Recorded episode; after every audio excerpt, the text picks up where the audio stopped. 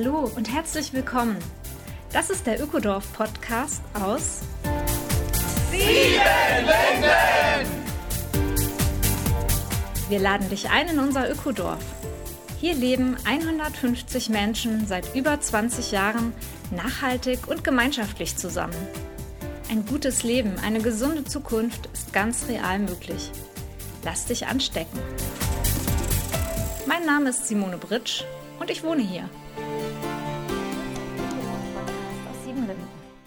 Grün, grüner Gründach. Ja, wenn du mal hier bist und eines unserer Gründächer in Siebenlinden betrachtest, dann bist du mittendrin in einem Biotop. Nachdem wir im Ökodorf schon den Tanzsaal, das Haus der Stille und das Strotell mit Gründächern begrünt haben, gehen wir in diesem Sommer wieder zwei ganz neue Vorhaben an. Und auch diesmal wieder mit Werner Viatalla und Ruth Kösters, beide aus der Gemeinschaft Uferfabrik in Berlin. Werner ist mein Gesprächspartner im Podcast und seit vielen Jahren sehr begeistert mit Gebäudebegrünung befasst. Also schau gerne im Seminarprogramm nach. Anfang Juli und Ende August wirst du diese Workshops finden. Und nun geht es weiter mit Werner. Hallo Werner, schön, dass du dir Zeit genommen hast für ein Gespräch. Ja, danke. Hallo Simone. Ja, unser Thema sind Gründächer und auch Gebäudebegrünung heute. Wer jetzt vielleicht noch nie auf einem grünen Dach war, beschreibt doch mal das Erlebnis, ein solches Dach zu betreten. naja, wenn ich bei mir zu Hause ins Treppenhaus gehe, dann denkt so derjenige, der da kein Gründach erwartet, naja, jetzt geht's irgendwo in so eine Wohnung oder so. Und dann, wenn man aus dem Treppenhaus rauskommt, dann sieht man da ein riesengroßes Feld mit Pflanzen, mit blühenden Sachen, mit bunten Sachen. Und man steht dann auf einmal auf so einem Gründach und es ist leise, es ist gute Luft da, es ist angenehm temperiert. Und äh, ja, das ist äh, ein Überraschungsmoment. Also ein grüner Teppich von Pflanzen. Das ganze Dach ist komplett bewachsen und bei dir zum Beispiel hat es keine Neigung, da kann man auch gut mal drauf rumlaufen und ja, Insekten auch sehen. Ja, wir haben da sehr viel äh, Insektenpflanzen auch äh, gesetzt, absichtlich, um den Insekten neues Zuhause zu geben. Und äh, da ist ordentlich Leben. Ja, da ist man mitten in der Natur. Es ist ja auch nicht direkt das, was man sich vielleicht erstmal vorstellt, so ein Rasen oder so eine Grasfläche, sondern einen ganz überwiegenden Teil auf dem Gründach machen ja diese Dickblattgewächse aus, die ja auch spezialisiert sind auf solche Standorte. Ja, wir haben bestimmt so 12 bis 15 verschiedene Sedumarten, so nennen die sich. Sedum telephinum kennt vielleicht der ein oder andere, das ist die Fetthenne, die wird auch oft in normalen Gärten verwendet. Davon gibt es halt bestimmt 12, 15 verschiedene Arten bei uns auf den Dächern. Und äh, das ist sehr unterschiedlich, auch von den Jahreszeiten. Manchmal ist das Dach rötlich, manchmal ist das gelblich, manchmal ist es nur grün. Also es ist richtig schön zu sehen und das verändert sich auch, je nachdem, ob ein feuchter Frühling war oder ein trockener Frühling war. Dann bei dem einen, dann kommt mehr Rasen durch und bei dem anderen da kriegt dann auf einmal das Sedum die Oberhand. Also das ist ein sehr, sehr schöner, lebendiger Mechanismus, der da oben stattfindet. Ein richtiges Biotop eigentlich. Ja, ja, ja, genau. Und man kann sich auch abends mal da draufsetzen mit einer Decke und einer Flasche Wein und da gemütlich mit Freunden ein Glas Wein trinken. Du bist ja nicht nur Spezi für diese grünen Dächer, sondern äh, auch für die Vertikalbegrünung, also Fassaden, die dann grün berankt werden. Das haben wir in Siebenlinden ja auch schon mit dir machen dürfen. Wie haben wir uns das vorzustellen? Naja, das gibt verschiedene Systeme, die wir auch hier größtenteils zeigen. Das heißt, es gibt Pflanzen, die schlingen, die brauchen einfach nur ein Stahlseil und dann schlingen die sich so hoch und verästeln sich da wunderschöne Pflanzen, äh, weiß ich, äh, schwarzäugige Susanne zum Beispiel.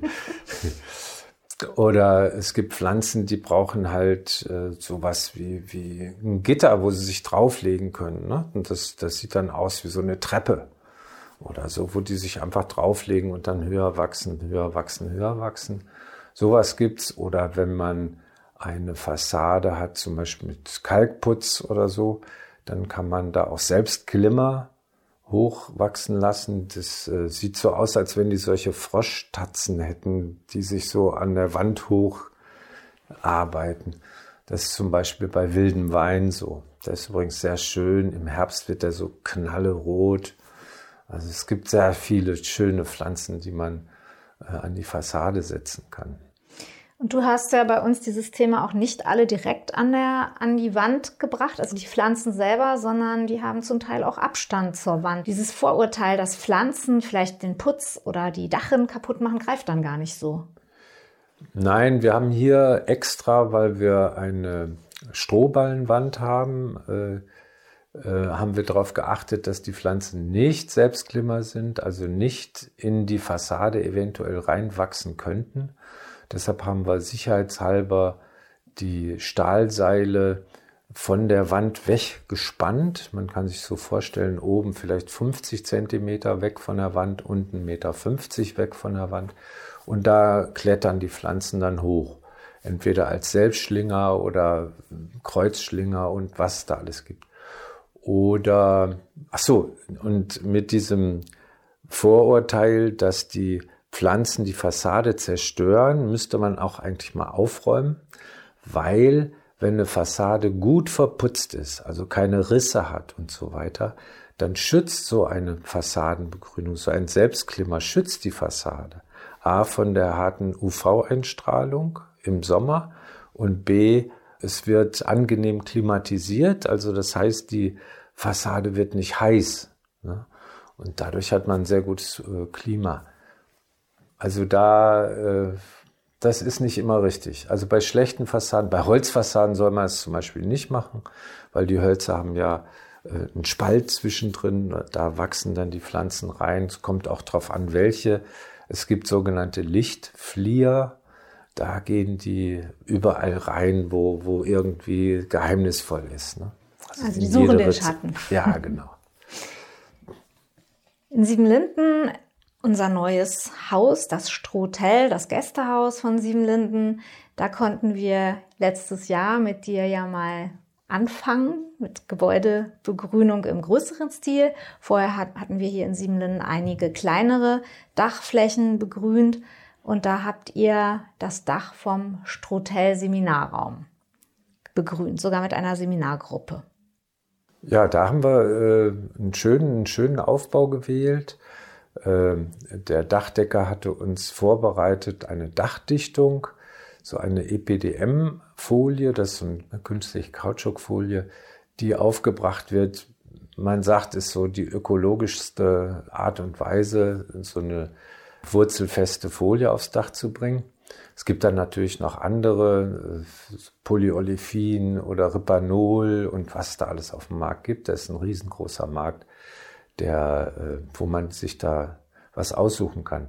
Und dann haben wir da drauf äh, gelegt einen äh, Filz, einen dicken, fast zwei Zentimeter dicken Filz, der sehr viel Wasser speichert und natürlich auch die EPDM-Bahn ein wenig schont. Und dann ganz normal Blähton aufgebracht.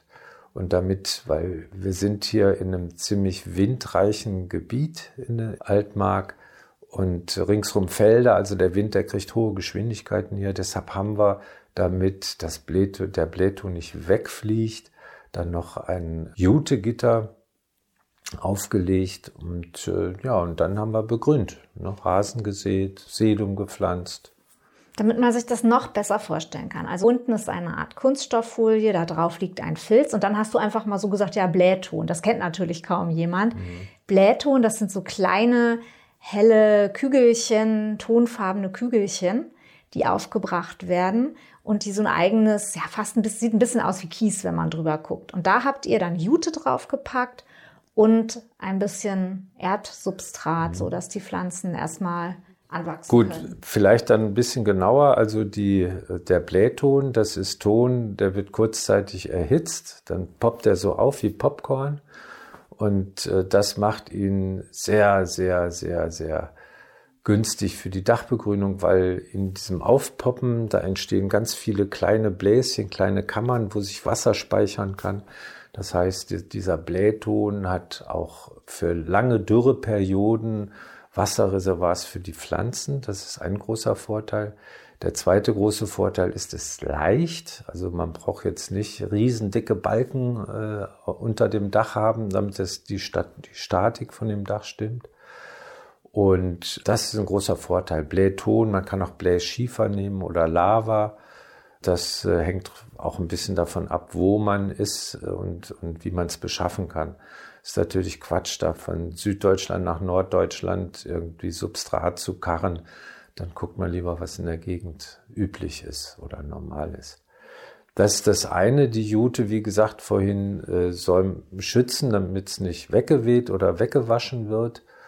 Und dann haben wir ein bisschen Erde oben drauf, vielleicht noch einen Zentimeter Erde oder so, acht Zentimeter ähm, Blähton und dann nochmal so ein Zentimeter bis zwei Zentimeter Erde oben drauf, weil am Anfang säen wir Rasen aus. Und Rasen ist ein Lichtkeimer. Das heißt, wenn man den Rasen auf dem Blähton streuen würde, die Rasensamen, dann würden die nach unten sickern.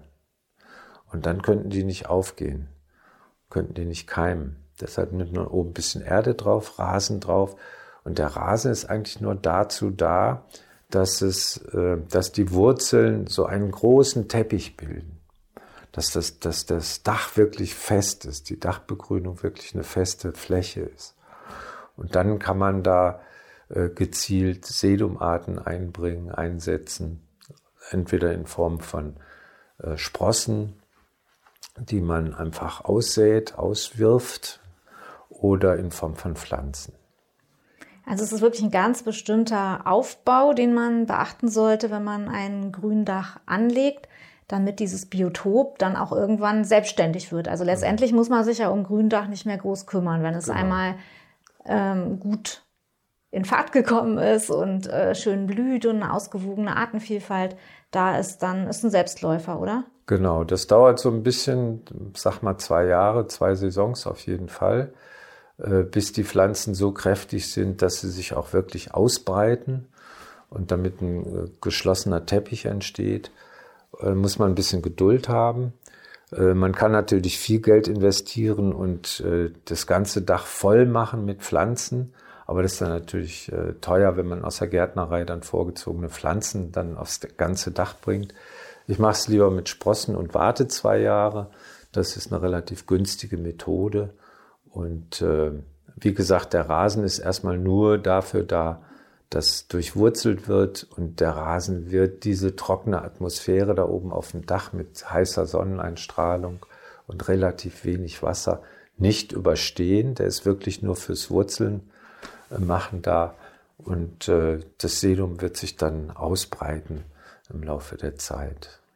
Ja, das ist auf jeden Fall ein schöner Prozess, den man beobachten kann. Und wer Lust hat, sich das mal anzugucken, herzliche Einladung zu unserem Strohtell. Das wird gerade seitlich berankt von frisch gesetzten Fassadenbegrünungspflanzen und hat, wie gesagt, auf dem Seminarraum auch ein Gründach, wo man auch guten Blick drauf werfen kann, wenn man aus dem Fenster guckt. Ja, Werner, warum das Ganze? Warum liegen, liegen dir die Gründächer und die Begrünung der Städte so am Herzen?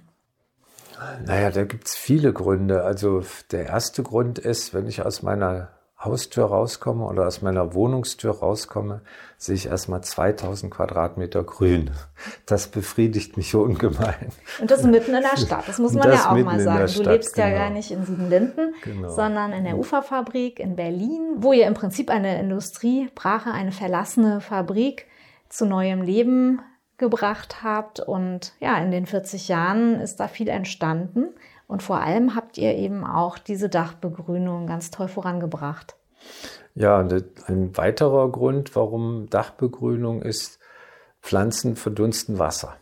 Also Bäume, die Blätter von den Bäumen verdunsten Wasser, der Rasen verdunstet Wasser. Und wenn Wasser verdunstet wird, muss ja irgendwo die Energie für die Verdunstung herkommen. Und die Pflanzen nehmen die Energie aus der Umgebung und verdunsten das Wasser. Bis zu 10 Liter am Tag verdunsten Pflanzen. Das ist so ein Quadratmeter. Quadratmeter Blätter vom Baum bis zu 10 Liter. Also das heißt, so ein mittelgroßer Baum, der verdunstet 400 bis 500 Liter Wasser am Tag. Wenn man das zu Hause machen wollte, so meinetwegen 10 Liter Wasser verdunsten, dann braucht man ungefähr 7 Kilowattstunden Strom oder Gas oder so. Also richtig Energie, um das Wasser zu verdunsten. Ne? Zum Kochen, wenn, das muss dann alles weg, weggekocht sein. 7 Kilowattstunden etwa. Und die Pflanzen pro Quadratmeter, wenn die 10 Liter Wasser verdunsten, dann nehmen die im 7 Kilowattstunden Wärme aus der Umgebung auf um dieses Wasser zu verdunsten. Das heißt, die Pflanzen kühlen die Umgebung. Und äh, das ist schon, schon sehr beachtlich. Ne? Ich habe es mal vor sechs Jahren zusammengestellt. Da wurden pro Tag 350 Quadratkilometer Regenwald weltweit pro Tag vernichtet, ne? abgeholzt für diverse Sachen. Wenn man das jetzt mit den sieben Kilowattstunden multipliziert, dann an, an Kühlleistung, dann kommen da Summen raus, das ist unbegreiflich. Also das, das ist mehr Energie, Kühlleistung, die da vernichtet wird, als alle Atomkraftwerke in Deutschland produzieren können. Das muss man sich mal vorstellen. Also das ist äh, ein Riesenargument für Begrünung wir müssen unsere Städte ein bisschen kühlen, wir müssen die Welt kühlen, ne? etwas gegen die Klimaerwärmung tun. Und das finde ich sehr interessant mit dem CO2. Da sind ganz viele Leute irgendwie immer, ja, weiß ich nicht, was soll ich denn da tun oder so. Aber Pflanzen, Pflanzen kann jeder. Also es ist überhaupt kein Problem, einen Baum zu pflanzen oder sich ein kleines Gründach anzulegen oder so. Eine Garage zu begrünen oder ein Carport oder sowas. Das kann jeder machen. Und äh, wenn Fragen sind, helfe ich gerne. Aber im Prinzip kann das jeder machen. Ne? Pflanzen kann jeder. Also. Ja, diese Kühlleistung, die Verdunstungskälte, die eben die Pflanzen produzieren, das war ja auch für uns ein Siebenlinden-Argument. Ne? Unser Strohtell steht halt relativ frei und ist auch so nach Süden ausgerichtet damit wir im Sommer da einfach auch kühl im Seminarraum sitzen können und auch die Gästeunterkünfte einigermaßen klimatisiert sind. Das war so die Idee. Was habt ihr denn in der Uferfabrik für Erfahrungen damit gemacht? Also ihr hattet diesen Altbaubestand und ihr habt die Dächer dann umgerüstet und umgebaut, sodass Gründächer angelegt wurden. Ja, also wenn man von der Hauptstraße in Tempelhof, vom Tempelhofer Damm in die Viktoriastraße einbiegt, dann ist da direkt auf der linken Seite die Uferfabrik. Und äh, wenn man mal genau äh, spürt, dann ist auf dem Teedamm völlig stickige, trockene, staubige Luft. Und wenn man dann um die Ecke kommt zur Uferfabrik, dann ist die Luft auf einmal ein bisschen angefeuchtet, bisschen kühler, staubfreier, weil so ein Gründach, so eine Begrünung filtert natürlich auch Staub aus der Luft. Also das ist ein sehr, sehr gutes Mikroklima. Und das merkt man einfach, wenn man auf die Ufer drauf geht, ist ein hervorragendes Klima. Und habt ihr es auch in den Gebäuden gemerkt, dass es da positive Effekte gab? Auf jeden Fall. Wenn man dann im Sommer ein Fenster aufmacht, dann merkt man richtig, wie die kühle Luft vom Dach runterkommt ins Fenster. Ich meine, damals wurde das natürlich nicht aus diesen äh, Klimabetrachtung äh, aufgebaut. Das waren nicht die Argumente. Damals waren die Argumente, ach, das ist ein olles Teerpappe-Dach, da haben wir keine Lust mehr zu, da die, die olle Teerpappe mit Bitumen und so zu streichen, ekliges Zeugs, völlig, völlig äh, umweltschädlich und überhaupt nicht ökologisch, also nicht im Einklang mit der Natur. So wurde das damals übersetzt, Ökologie. Und ähm, deshalb äh, hat man gesagt, okay, dann machen wir aus den Dächern Gründächer. Ne? Das waren so die ersten Gründächer in Berlin. Und äh, daraus wurde dann auch äh, vom Senat so ein, äh, Hinterhof-Begrünungsprogramm entwickelt und so weiter. Also da haben wir schon ganz schön viel angeschoben. Ja, also man kann da sehr viel machen, ne? vom kleinen Garagendach, was dann ja auch das Haus mit klimatisiert, was da vielleicht dran steht, bis hin zu Neubauten mit Gründächern oder auch die Umrüstung von bestehenden Dächern genau. auf Gründächer. Geht das mit jedem Dach eigentlich? Also Statik? Na, man, man, guck, muss, man, muss, schon gucken, ob die Statik stimmt. Nicht? Wenn man dann übers Dach läuft und wippt so mit dem Körper, dann äh, darf das Dach eigentlich nicht wippen. Das äh, ist schon ein bisschen kritisch. Aber am sichersten ist natürlich, wenn man dann einen Architekt mal kurz befragt, schau dir mal unseren Dachstuhl von innen an, wie viel kann das tragen. Ne? So ein Gründach ist relativ leicht, je nachdem, wie man es machen will. Man kann mit fünf Zentimetern Substrataufbau hinkommen, dann liegt man vielleicht bei 50 Kilo im wassergesättigten Zustand mit allem drum und dran. Bis hin, dann, wenn 10 Zentimeter sind, ist man halt bei 100 Kilo pro Quadratmeter und das muss so ein Dach natürlich halten. Ne? Und dann gibt's noch eine zweite Hürde, wenn das Dach angewinkelt ist. Also wenn es so mehr als 25, 30 Grad sind, dann wird's für mich unsinnig, weil man dann ganz viel Rutschwellen und sowas verwenden muss. Das geht bei so einem 25 Grad Dach noch so eben mit ein paar Dachlatten und ein paar kniffigen Konstruktionen. Aber wenn es größer steiler wird, dann ist schon der Aufwand sehr groß. Und dann kann man auch nicht mehr drauf sitzen. Genau, genau. Ja, schön. Also Werner, wir haben ja hier in Siebenlinden auch noch einiges an Bauprojekten vor. Und wie ich gehört habe, ähm, hast du auch dieses Jahr zwei Seminare hier bei uns im Angebot. Einmal möchte die Satoshi ihren Bauwagen tatsächlich mit einem ja. Gründach besetzen. Und dann gibt es noch ein richtiges Bauvorhaben, wo du auch eingeplant bist. Ja. Ja, das mit dem Bauwagen, das, das finde ich selber spannend, weil ich das ganz konkret noch nicht so gemacht habe. Aber wir haben uns natürlich das angeschaut und schon ein Konzept im Kopf. Das werden wir dann auch umsetzen, auch in Form eines Wochenend-Workshops mit ein paar Leuten. Und das wird bestimmt spannend. Und das andere Projekt, das ist ein Wohngebäude, ein großes Wohngebäude, ähm, wo wir dann eine ganze Woche brauchen werden. Also so ein Wochenseminar machen, äh, sehr wahrscheinlich im August, denke ich mal, ja, Ende August. Und ähm, ja, das, das, äh, so ein Wochenseminar ist natürlich schon anspruchsvoll. Da gibt es dann morgens zwei Stunden Theorie und dann äh, kann man dann draußen die einzelnen Schritte nachvollziehen beziehungsweise richtig bauen. Da ist, steht noch nichts und die Leute, die dann im Seminar sind, bauen das fertig. Und dasselbe gilt auch fürs Wochenende. Da kriegt man ein bisschen Theorie vermittelt ja. und ist dann konkret mit dir zugange genau, genau. für die Gründachgestaltung.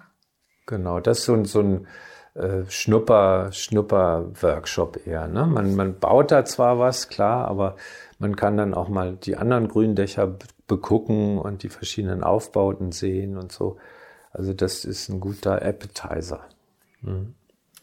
Und gehst du davon aus, dass die Teilnehmenden hinterher selber ein Gründach auch bauen können? Also wer an so einem Seminar teilgenommen hat, also der wird so eine Garage auf jeden Fall selber begrünen können. Also wow. da, da gehe ich von aus. Also da wird sehr viel vermittelt an Theorie, aber auch an Praxistipps. Also ich denke schon, wenn man nicht zwei linke Hände hat, dann geht das.